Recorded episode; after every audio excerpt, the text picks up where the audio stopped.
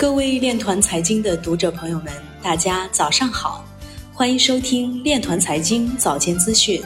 今天是二零二一年五月七号，农历三月二十六。首先，让我们聚焦今日财经。韩国监管机构要求银行提供与加密公司的交易信息。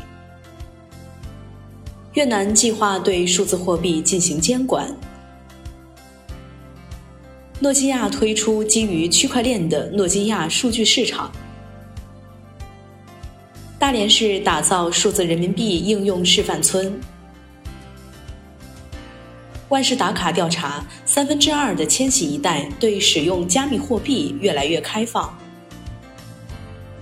狗狗币合并挖矿收入自四月初以来已翻十倍，涨幅远超莱特币。蚂蚁链与奇瑞商用车将共同推进区块链在新能源商用车等领域的应用。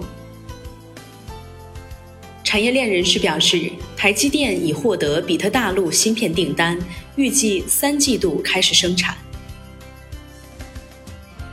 新浪科技表示，京东售后疑似出售客户返修显卡至川仓。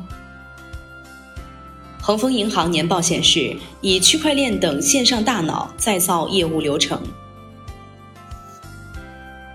荷兰商业银行发布名为《从去中心化金融学到的经验教训》的论文。论文显示，如果集中式和去中心化金融服务合作，将实现两全其美的效果。荷兰商业银行负责人表示，DeFi 可能比比特币在金融领域更具破坏性。DeFi 是荷兰商业数字资产愿景不可或缺的一部分。